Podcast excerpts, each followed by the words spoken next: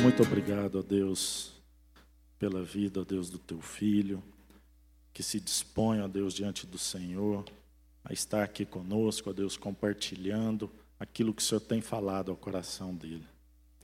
Muito obrigado, ó Pai, porque sabemos que isso é prova do teu amor também para conosco. Que o Senhor, ó Deus, realmente dê a ele toda a sabedoria, todo todo conhecimento vindo do alto, ó Pai, para que assim possamos todos, ó Deus, engrandecer o teu nome. Em nome de Jesus, Senhor. Amém. Amém. Mas nós estamos lá dentro do Sermão do Monte. Nós estamos no capítulo 6. E hoje a gente vai trabalhar a partir do verso de número 19. Então, se você quiser abrir aí o texto para a gente acompanhar junto. Mateus 6, 19. Não acumulem para vocês tesouros na terra, onde a traça e a ferrugem destroem, e onde os ladrões arrombam e furtam. Mas acumulem para vocês tesouros no céu onde a traça e a, e a ferrugem não destroem, e onde os ladrões não roubam, não arrombam, nem furtam. Pois onde estiver o seu tesouro, aí também estará o seu coração. Os olhos são a candeia do corpo. Se os seus olhos forem bons, todo o seu corpo será cheio de luz. Mas, se os seus olhos forem maus, todo o seu corpo será cheio de trevas. Portanto, se a luz que está dentro de você são trevas, que tremendas trevas são. Ninguém pode servir a dois senhores pois odiará um e amará o outro, ou se dedicará a um e desprezará o outro. Vocês não podem servir a Deus e ao dinheiro. Amém? A primeira parte do capítulo 6, aí de Mateus, fala da nossa vida particular, da nossa vida pessoal com Deus, da, do lugar, de ir para o lugar secreto, de entrarmos em oração, do jejum. Então, a primeira parte do, do texto do capítulo 6 de Mateus é bem introspectivo, né? Fala muito da sua percepção de Deus, da sua relação de intimidade com Deus. Mas a partir de agora, ele começa a falar de coisas que são exteriores ou para fora, que tem a ver com os nossos negócios, que tem, que ser, tem a ver com a nossa vida pública, com aquilo que está acontecendo ao nosso redor. A maneira como nós nos relacionamos, relacionamos com o dinheiro, a maneira como nós vivemos os desafios e as preocupações naturais da vida. Uma das questões interessantes é que é, parece ser uma virada de página, né? Eu estava olhando para dentro, para essas coisas, e agora eu vou olhar para fora.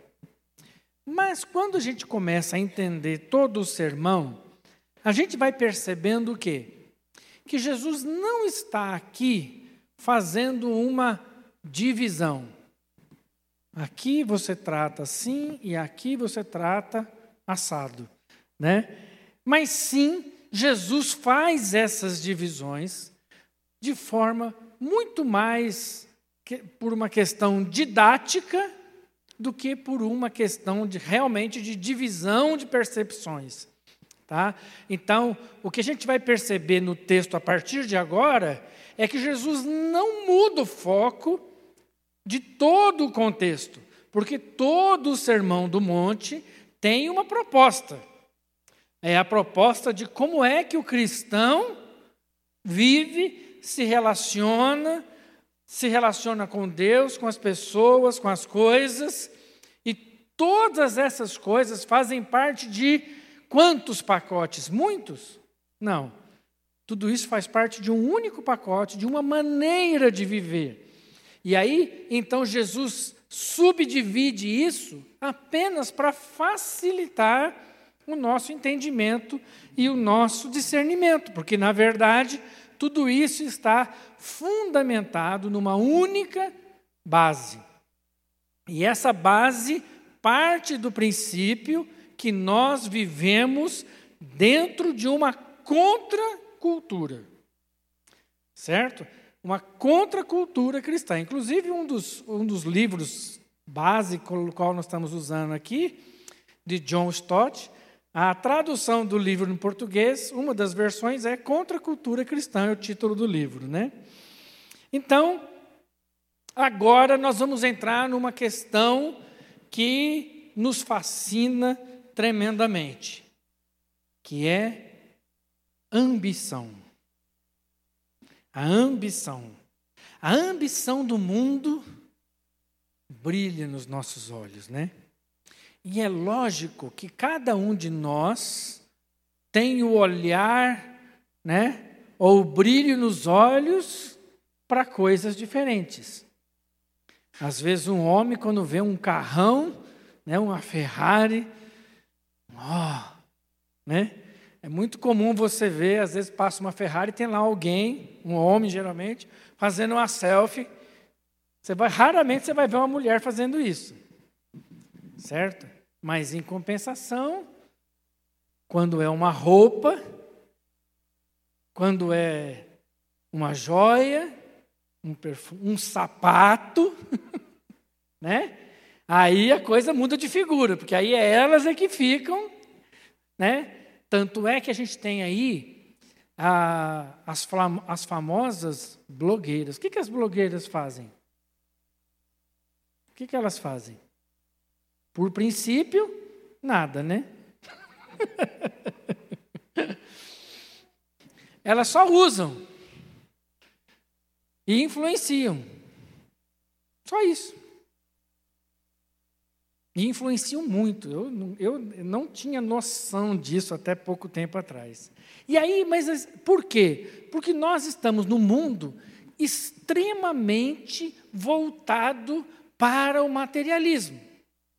E aqui o texto, o nosso texto lido aqui, vai tratar exatamente da ambição do cristão, ou como deve ser a ambição do cristão. E a gente vai perceber que o cristão só tem duas opções na vida. Ele não tem uma terceira opção ou uma opção mediana. Ou ele tem uma opção ou ele tem outra opção que ele pode escolher. E aí, Jesus aqui nos ensina a comparar essas coisas e sermos sábios na nossa escolha. Primeira coisa é que ele fala que nós somos acumuladores, né? O texto diz o quê? Não acumulem para vocês tesouro na terra. E depois diz: mas acumulem para vocês tesouros no céu. Ou seja, nós vamos acumular de qualquer jeito, né? Então, a questão não é acumular. Mas sim o quê? Como? E principalmente onde?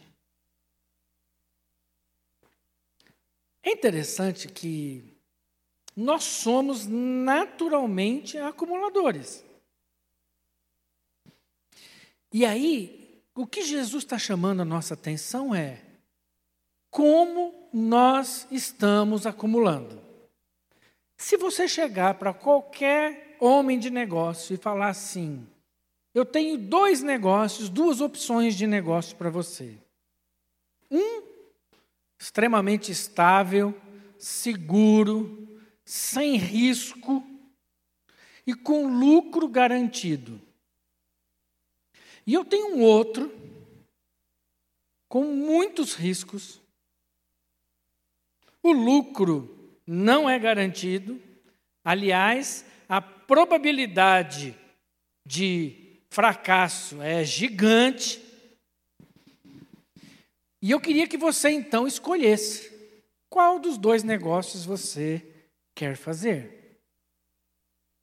Nem precisa ser homem de negócio para tomar uma decisão dessa, né?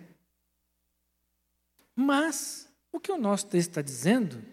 Que nós vivemos como nécios, como estúpidos. Por quê? Nós estamos tão preocupados e somos tão incoerentes com as nossas escolhas que entre um negócio certo, garantido, e um negócio duvidoso, com alto risco de fracasso, nós escolhemos o quê? Hã? O de alto risco de fracasso.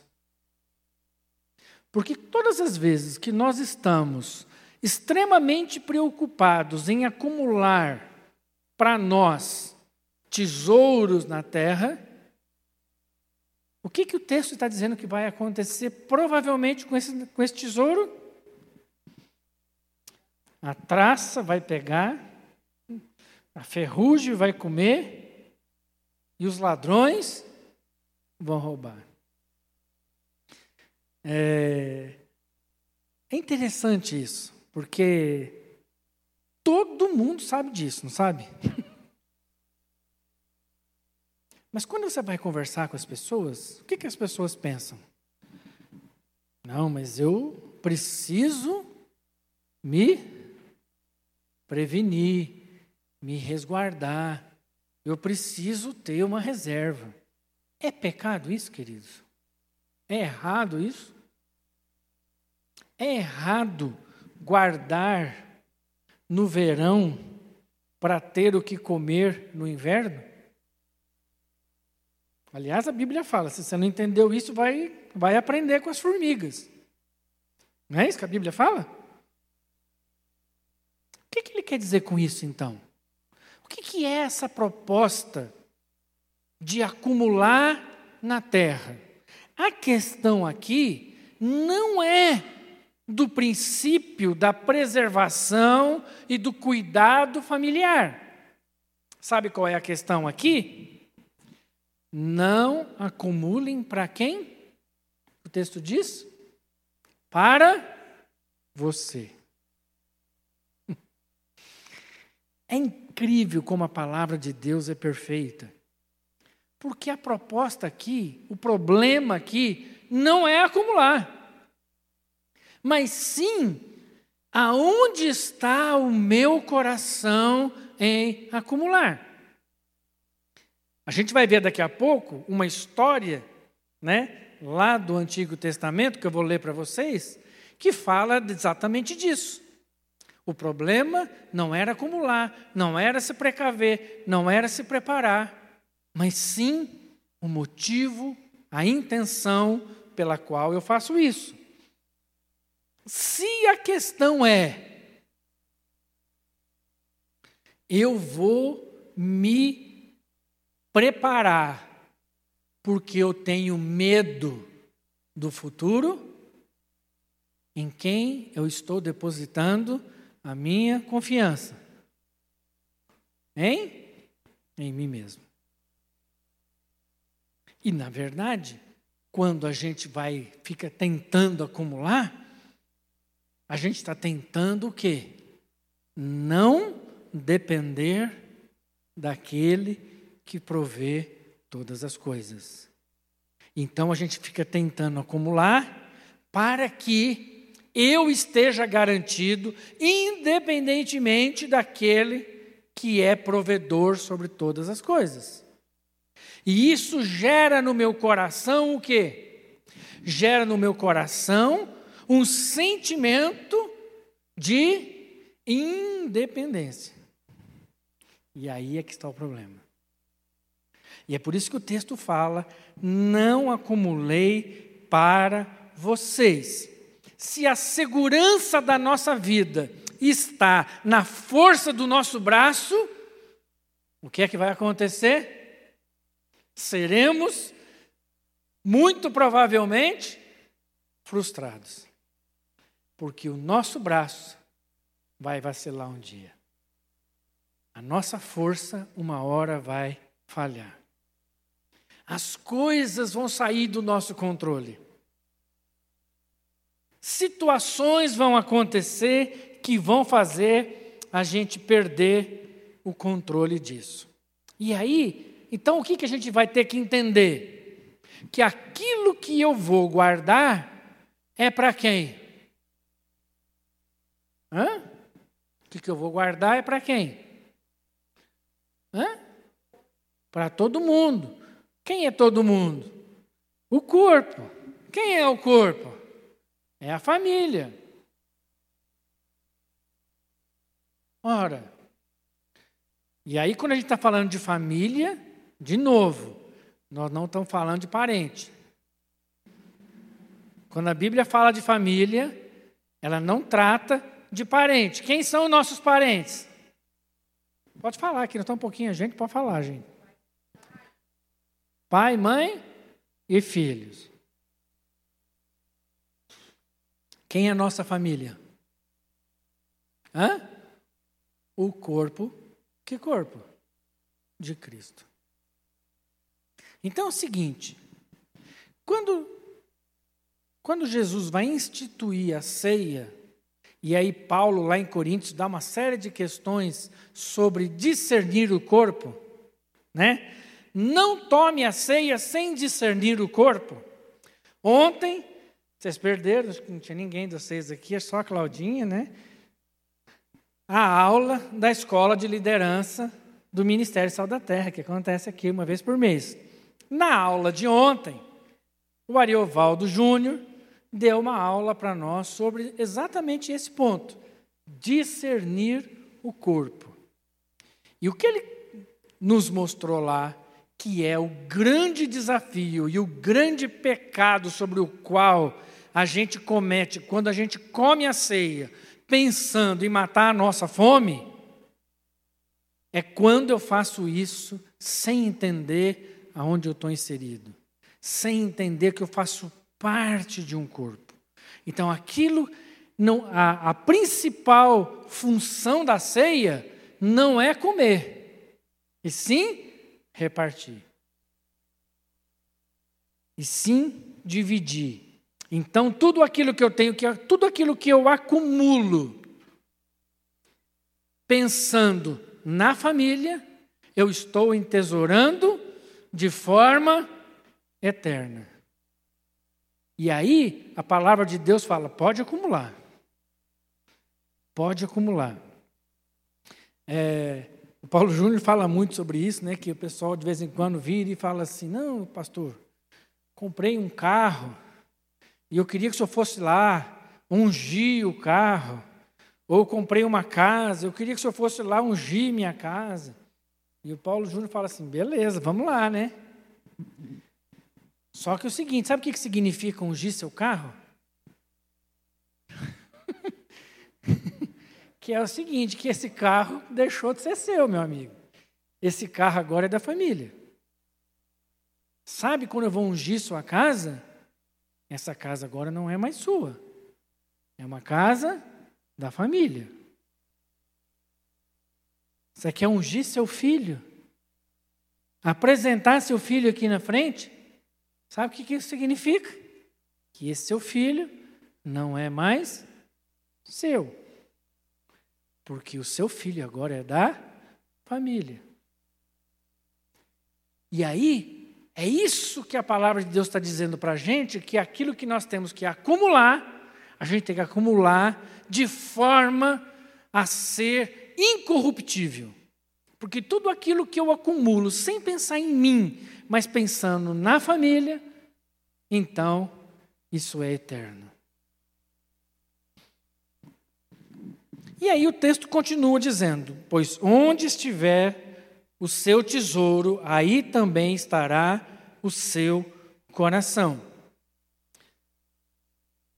Tudo que nós fizermos aqui podem ter consequências apenas temporais. Mas tudo que nós fizermos aqui pode também ter consequências eternas. Qual é a diferença? Não é o que fazemos, mas sim como fazemos. Quais são as intenções do nosso coração? Hoje lá em casa nós amanhecemos com um presente. Um dia assim interessante, no mínimo. Lá pelas nove e meia, recebo uma ligação. E aí, você tá bom? Eu tô. Quem tá falando? Oh, você não sabe quem é? Eu pensei, né? Não conheço tão pouca gente. O povo judia, né? Vou lembrar de voz, aí é sacanagem, né? Como que eu vou lembrar? Eu falei, rapaz, sinto muito, mas não estou lembrando, não, não estou reconhecendo, não. Rapaz, seu primo. Primo? Eu tenho tão pouco primo, né? Mas eu tenho muita prima, mas primo eu tenho pouco. Eu, primo? Que primo? Seu primo. Distante. A gente quase não se vê. Falei, nossa, cara, você não judia não, fala logo quem é que é mais fácil, né? E ele foi me enrolando e tal, e e aí foi falando e eu fui dando dica para ele, né? Fui dando dica, né? Meu primo lá de São Paulo? É, lá de São Paulo. Aí eu fiquei pensando, que primo. Aí a Claudina lado, deve ser o Léo. Falei, o Léo? Isso, Léo. Falei, ô Léo, tudo bem? Todo mundo já pescou o que, que é, né? Só eu que não tinha entendido na hora, né? E aí, esse meu amigo, esse meu primo Léo, que um detalhe mora nos Estados Unidos, resolveu passar pela BR-153 e o carro dele quebrou. E ele precisava de um dinheiro para resolver o problema do carro dele quebrado. E eu, que gosto demais desse meu primo, que nunca vejo ele, fui correndo, literalmente correndo no banco, saquei o dinheiro e fui lá e depositei na conta da oficina para poder ajudar o meu primo que estava com o carro quebrado. E a Claudinha, não, vamos aqui. Pergunta se ele vem almoçar, porque se ele vai dormir aqui, já foi arrumando cama de hóspede, não sei o que e tal. E a gente lá, e a Manuela toda empolgada, que vai conhecer esse primo que ela nunca viu e não sei o que. Nós, todo mundo empolgado. Aí eu vou correndo lá no banco, faço depósito e tal. A hora que eu saio assim, põe o pé para fora do banco, Aí eu olhei assim. Eu não acredito que eu fiz isso. Falei, não acredito que eu fiz isso. Aí eu fui rememorando as coisas na minha cabeça. Falei, não, não tem condição. não pode ser isso. Não. Aí eu fui para casa, assim, cabisbaixo. Cheguei em casa, amor. Sou muito burro, meu amor. sou muito burro. Não é possível que eu sou tão burro assim. Ela, que foi? que foi? Aconteceu alguma coisa com o Léo? ai, ai. Falei, amor, é golpe. Que golpe? Falei, é o golpe do primo que ficou sem dinheiro. Ai, meu Deus do céu, e agora? Aí, graças a Deus, Deus nos dá mulheres, né? Ela, vamos correr lá na lotérica, que foi na lotérica, é sempre na lotérica né, que eles pedem para fazer isso, em dinheiro. Vamos lá na lotérica para poder. Falei, ah, não, isso aí já foi, né? Não, mas vamos lá. Falei, então tá bom, então vamos. Aí nós chegamos na lotérica, a lotérica, a menina da lotérica corre numa agência, porque o, o dinheiro demora de 30 a 40 minutos para cá entrar na conta. Corre lá que o, que é o gerente tem como bloquear. E eu fui correndo para a agência. Aí o cara bloqueou lá e descobrimos que a agência é uma agência aqui no, no Novo Mundo, né? E a gente, você vê como a gente é bobo, né? O cara disse que estava numa estrada lá perto de, de Tumbiara e a oficina tem conta aqui no Novo Mundo, né? Só eu mesmo, né? E aí corri lá no Novo Mundo, mas conseguimos bloquear o dinheiro. Então o cara não pegou o dinheiro, mas eu também não peguei de volta, não. Fui na delegacia, tive que abrir um BO e não sei o que e tal. Aí estava voltando para casa e eu e a Claudinha falando. Falei, amor, sabe que foi bom ter passado por essa experiência? Porque nós vivemos um teste. Um teste. De onde está o nosso coração? Nós não ficamos xingando o cara, nós não ficamos amaldiçoando o cara. Nós falamos assim, não, nós somos burros, né? Que é um troço tão, tão manjado e a gente ainda cai, né? A gente se acha muito esperto e ainda cai. E eu saí assim, falando, puxa vida, que bom que o nosso coração não está no dinheiro.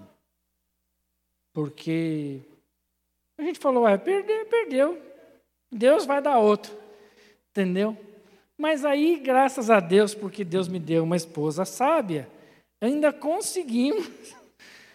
Se Deus quiser, qualquer hora esse dinheiro volta para a gente, entendeu? Mas ele não vai pegar o dinheiro, pelo menos, né? E esse cara ficou me ligando o dia inteiro. Para a gente entender aonde é que está o nosso coração. E para continuar no nosso texto, nosso tempo está acabando, o texto continua: os olhos são a candeia do corpo. Se os seus olhos forem bons, todo o seu corpo será cheio de luz. Mas se os seus olhos forem maus, todo o seu corpo será cheio de trevas. Portanto, se a luz que está dentro de vocês são trevas, que tremendas trevas são. A argumentação aqui trata exatamente de como os nossos olhos afetam o nosso corpo, a nossa ambição. Onde fixamos os nossos olhos e o nosso coração, como isso afeta a nossa vida. Se a nossa visão, se a nossa percepção das coisas, se a nossa se o nosso entendimento das coisas é distorcido, o que, que vai acontecer com todas as coisas ao nosso redor? Serão trevas, serão escuridão, porque toda essa perspectiva parte do nosso ponto de vista. Se o nosso ponto de vista, se a nossa maneira de olhar as coisas é equivocada, todo, consequentemente, todas as nossas decisões serão também equivocadas. E para terminar, o texto diz assim: Ninguém pode servir a dois senhores, pois odiará um e amará o outro, ou se dedicará a um e desprezará o outro. Vocês não podem servir a Deus e ao dinheiro. Então, Jesus está falando aqui para escolhermos entre dois tesouros, onde que a gente vai acumular tesouro, entre duas visões e agora entre dois senhores. E com muita frequência nós confundimos, porque na nossa cultura é muito comum nós termos dois empregadores. Certo? Quem é farmacêutico você vai bem por isso, né? Quem é médico tem dois, três, quatro, às vezes cinco empregadores. E a gente confunde ter vários ou mais de um empregador com ter mais de um senhor. Por quê? Ter dois senhores para um escravo, isso é impossível. Porque é, nenhum escravo pode ser propriedade de dois senhores. Ter um só dono e, e prestar serviço em tempo integral a esse senhor é a essência da escravidão.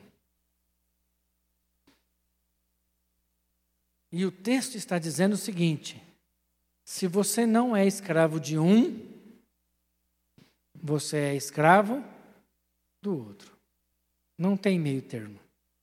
Ou você é escravo de um, ou você é escravo do outro. A quem nós vamos decidir servir?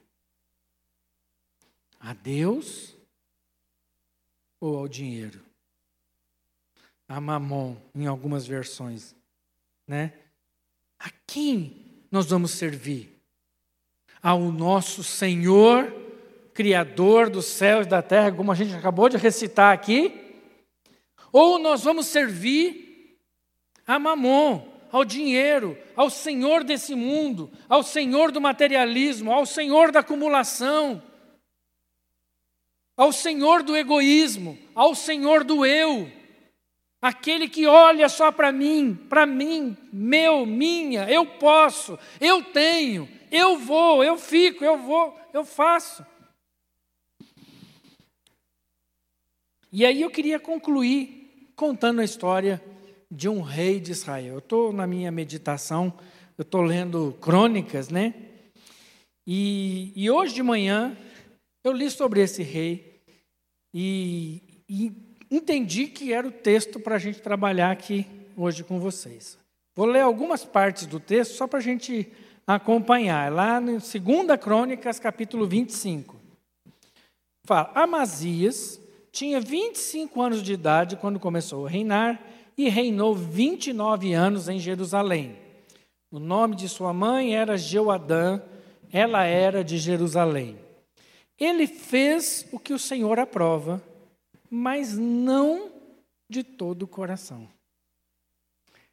Amazias reuniu os homens de Judá e, de acordo com as suas respectivas famílias, nomeou chefes de mil, de cem em todo Judá e Benjamim. Então convocou todos os homens com mais de 20 anos e constatou que haviam 300 mil homens prontos para o serviço militar, capazes de empunhar a lança e o escudo. E agora olha isso aqui.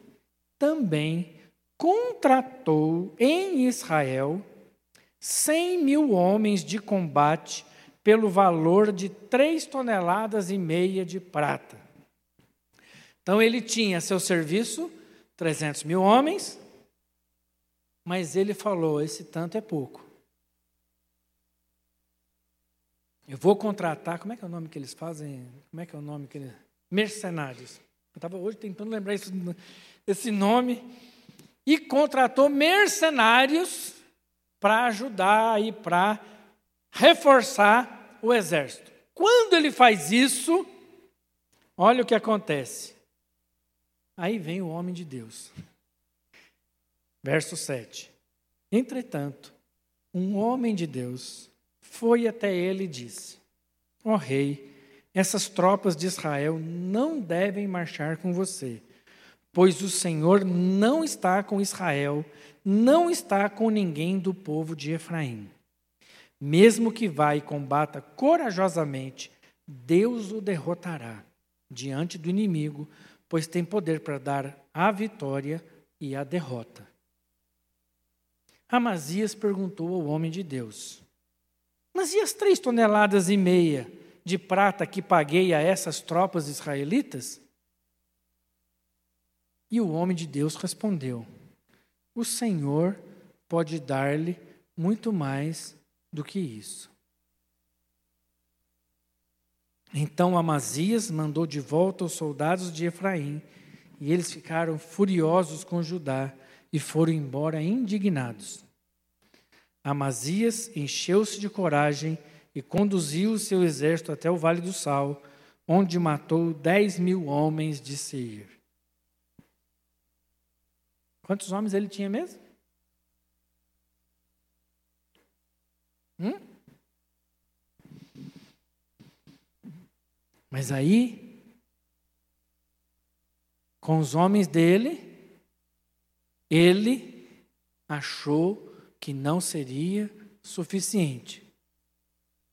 Por que, que o homem de Deus foi falar para ele que se ele saísse com aquele exército ele ia ser derrotado?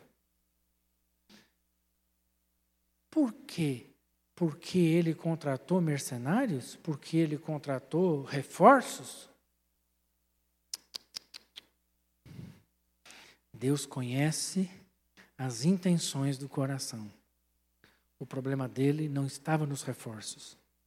O problema dele estava é que ele não confiava que Deus poderia livrar dos inimigos. E então ele pede reforços. E o texto lá, para frente, a gente vai ver que ele é derrotado, porque ele, apesar dessa lição, e aqui ele abre mão dos, ele abre mão dos mercenários e vence, e, deu, e o profeta diz para ele: quem é que vai dar a vitória ou a derrota? São os mercenários? Não, é Deus que vai dar. E depois o rei fala: Mas eu já paguei para eles. E o profeta, o homem de Deus, diz o quê? Você acha que o que você perdeu hoje, Deus não pode te dar de novo? Foi hoje de manhã, quando eu passei por isso, eu liguei para meu pai. Primeira coisa que o meu pai falou para mim: Meu filho, fica tranquilo. Deus vai te dar de novo. e eu tinha acabado de ler esse texto.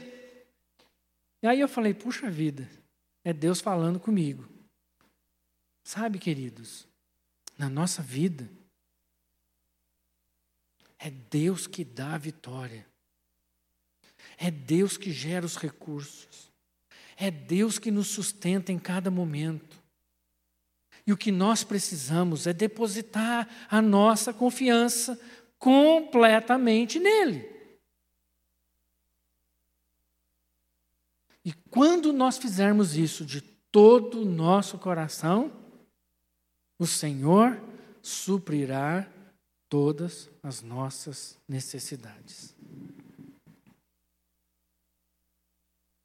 Eu entendi hoje que não sou eu